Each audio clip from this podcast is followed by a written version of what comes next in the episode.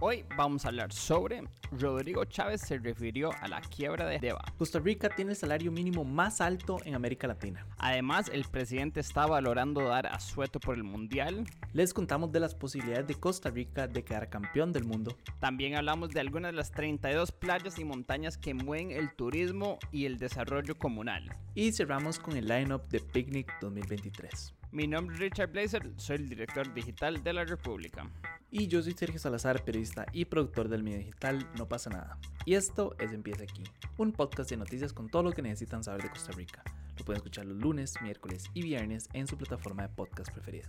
Lo primero que queríamos contarles es, que el presidente Rodrigo Chávez aseguró que descartó las ideas de meterle más plata o quitarle a la empresa APM Terminals la concesión de carga y descarga de productos, alegando que está quebrado ya que los ingresos de la institución apenas ascienden a los 10 mil millones de colones al año, mientras que los gastos superan los 25 mil millones. Además dijo, y cito, a Habdea lo quebraron muchas personas, con políticas públicas, con corrupción, con privilegios y muchas malas gestiones. Tenemos una empresa con una playa de 300 empleados y solo 40 trabajan en el muelle. Y es por eso que la posibilidad de inyectar recursos a Habdeba no tiene mucho sentido. Serio, yo no sé si usted sabe que Habdeba significa Junta de Administración Portuaria y de Desarrollo Económico de la vertiente atlántica de Costa Rica. O sea, mucha gente piensa en Habdeba y se queda pensando en solo en el puerto ahí en Limón, lo cual está muy en, o sea, está en terribles condiciones, tal como dice Rodrigo Chávez, pero en verdad, o sea, la, la agencia, o sea, la, la, junta tiene una responsabilidad mucho más grande, pero como vemos, si está generando cero ingresos, pues efectivamente no van a poder hacer nada en el resto de, de la zona. Em, Chávez también indicó que la incitación tiene 59 millones guardados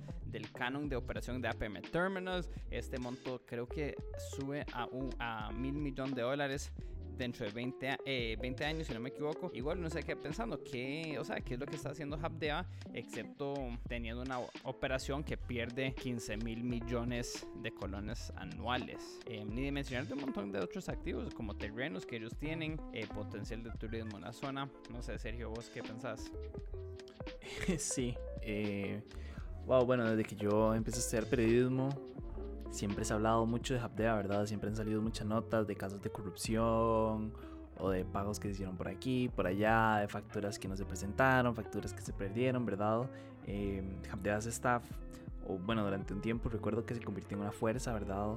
Casi como un sindicato, ¿verdad? Que, que pedían a su antojo cosas, ¿verdad? Y pedían lujos para para sí mismos y después intentaban como mandar la política costarricense y a fin de cuentas Capdea no es más que eso, ¿verdad? No es más que una empresa. Entonces sí, pues honestamente no sé si será buena idea o no no inyectarle más dinero. Supongo que ellos tendrán, el presidente supongo que tendrá sus planes de contingencia, ¿verdad? Para poder abarcar este, esta labor que genera Habdeba. Pero creo que definitivamente si uno poniéndose, digamos, como siendo muy crítico, ¿verdad? Y si uno tiene una empresa que no está generando dinero, o bueno, que está generando 10 mil millones, como has dicho, que en verdad es una cantidad bastante grande de dinero, pero cuando las pérdidas son 25 mil millones, es casi que el doble, más del doble, ¿verdad? De lo que estoy generando. Entonces yo creo que en, términos de, pues, como de, de, dueño de una empresa, de un negocio, uno diría como, di, creo que es momento, ¿verdad?, de cerrar y, y, ver en qué más puedo invertir que sí me genere dinero. Entonces, de nada, creo que, creo que tal vez todo aparenta que los días de Habdea están contados, pero habrá que ver, habrá que ver qué sucede, habrá que ver qué decisión toman y nada, nos vamos a mantener muy atentos. Pero bueno,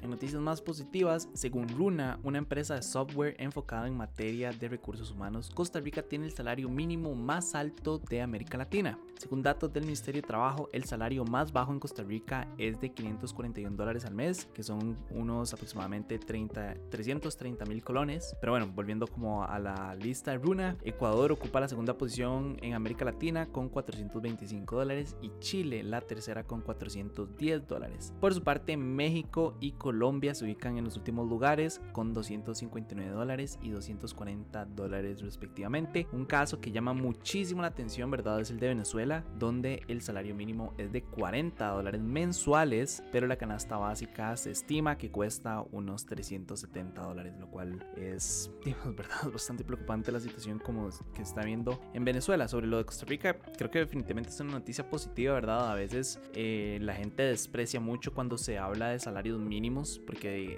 ¿verdad? La palabra mínimo tiene una connotación muy negativa, pero si nos sentamos y lo comparamos con otras regiones, ¿verdad? Se gana, se gana bastante, y pues bastante bien. Por ejemplo, creo que una comparación muy importante que podríamos hacer es con México, ¿verdad? Costa Rica gana más del doble de lo que está ganando en México en salarios mínimos. Y, ¿verdad? México es un país muchísimo más desarrollado que nosotros. Entonces yo creo que habla muy bien de Costa Rica. Eh, repito, sé que la gente toma mal, ¿verdad? Cuando se dice que se le paga un salario mínimo. Eh, pero si nos sentamos a verlo, 330 mil colones no es, no es poco, ¿verdad? Como dice mi mamá, nadie le regala uno de esa plata. Ahora, obviamente el costo de la vida está en aumento eh, y, y, pues 330 mil colones cuesta, ¿verdad? Para, para poder salir adelante.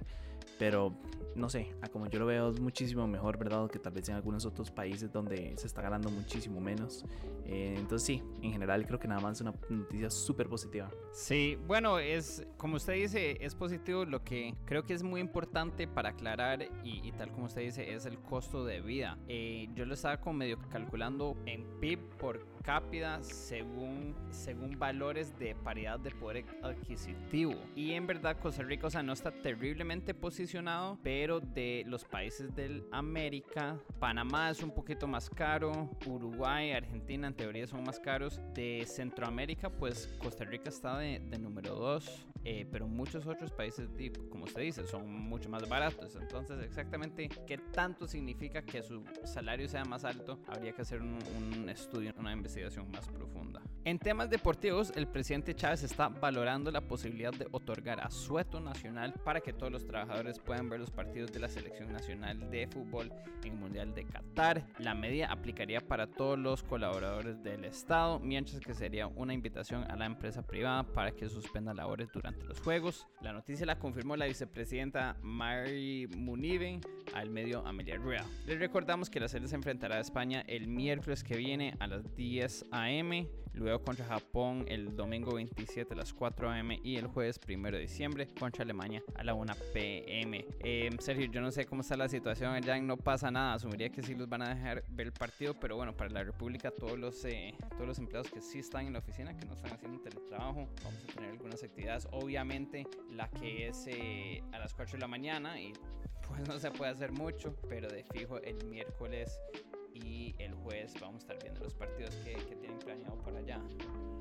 Sí, bueno, honestamente no lo hemos hablado. Bueno, hoy lo medio mencionamos, ¿verdad? Que se vea algún juego que se vaya a realizar algún día que estemos todos juntos. Yo creo que el que es contra Alemania a la una de la tarde, yo creo que sí vamos a estar todos juntos. Entonces probablemente sí lo agarremos, ¿verdad? Para, para reunirnos y comernos algo, ¿verdad? Con algo, ¿cómo es que dicen? Con algo agrio por allá, ¿verdad? Eh, pero para el resto de juegos, sí, yo creo que de las 4 de la mañana está un poco complicado, pero a las 10 de la mañana, no sé, yo lo voy a pulsear. No, no lo hemos hablado, ¿verdad? Pero, pero, definitivamente creo que los horarios no están tan salidos o, tan pegados al techo, ¿verdad? O sea, tampoco son horarios tan incómodos, 10 de la mañana o 1 de la tarde. Eh, incluso podría uno alargar un poquitito más el almuerzo o tal vez no sacar el almuerzo a mediodía y, no sé, agarrarlo a partir de la 1, ¿verdad? O sea, creo que hay muchas posibilidades. Y nada, o sea, en lo general me parece como un, una propuesta interesante. Creo que era tal vez previsible, ¿verdad? Que, que, que, iban a proponer eso, pero, pero nada, creo que, creo que es una, pues una noticia bastante, bastante positiva, ¿verdad? Para, para todo el mundo. Pero, pero, y acá no acaba el tema del mundial, eh, ya que según un modelo desarrollado por Stats Perform, la tricolor tiene un 1,9% de posibilidades de ser líder del grupo un 7,9% de ser segundo, un 27% de ser tercero y un 63,2% de ser cuarto. Mientras que tiene un 0,03% de posibilidades de ser campeón del mundo. Creo yo que son unas cifras un poco, no sé, como que golpean un poco mi ego tico, ¿verdad? Pero no sé, yo honestamente se le tengo un poco más de fe a, la selección. Yo creo que la gente nos está dando por muertos, ¿verdad? Y eso ya una vez lo habían hecho. Y, y pues se demostró, ¿verdad? que sí podemos salir adelante. Entonces, nada, yo en mi caso muy, muy, muy, muy personal, ¿verdad? Y creo que ya lo había hablado, creo que ya lo hemos hablado, ¿verdad? Que por ejemplo que Tano había dicho que, que jamás, que la, que la serie, ¿verdad? Como está jugando actualmente no, no podría, pero yo en mi tal vez mundo utópico y como fantasioso, la verdad es que yo sí tengo bastante fe que nos va a ir bastante bien este mundial. Al menos estoy casi seguro que vamos a pasar octavos. Entonces, nada, ojalá logremos una vez más asombrar el mundo. En otros temas turísticos, las playas, ríos, montañas, volcanes, cataratas y bosques son parte de las bellezas naturales del país que atraen a millones de turistas al año. Eh, algunos fueron resaltados, incluyendo Papagayo, Santa Teresa, Manuel Antonio, Puerto Viejo y La Fortuna, que fueron solo algunos de los 32 sitios favoritos de los visitantes según el Instituto Costarricense de Turismo. A esto se le suman sitios como La Fortuna, Monteverde, San Vito, Los Santos, Turrialba, Dominical y Punta Islita. Para cerrar, el lineup de Picnic 2023 va a contar con artistas internacionales del calibre de Incubus, Los Fabulosos Cadillacs, Osuna, Cypress Hill, Piso 21 y Sean Paul. Nada más les recuerdo que el evento se llevará a cabo los días 28 de enero y el 2 de febrero del 2023 en el Centro de Eventos Pedregal y que las entradas las pueden conseguir en eticket.cr. Listo, eso es todo por hoy, viernes 18 de noviembre. Yo soy Richard Blazer de la República. Y yo soy Sergio Salazar de No Pasa Nada. Como siempre, recuerden buscar a No Pasa Nada en todas nuestras redes sociales y en youtube.com slash no pasa nada oficial y a La República en sus redes sociales y sitio web larepublica.net. Les recuerdo que el siguiente episodio sale el próximo lunes para que estén atentos. Como siempre, asegúrense de suscribirse y de seguir este podcast y darnos una calificación. Muchas gracias. Chao.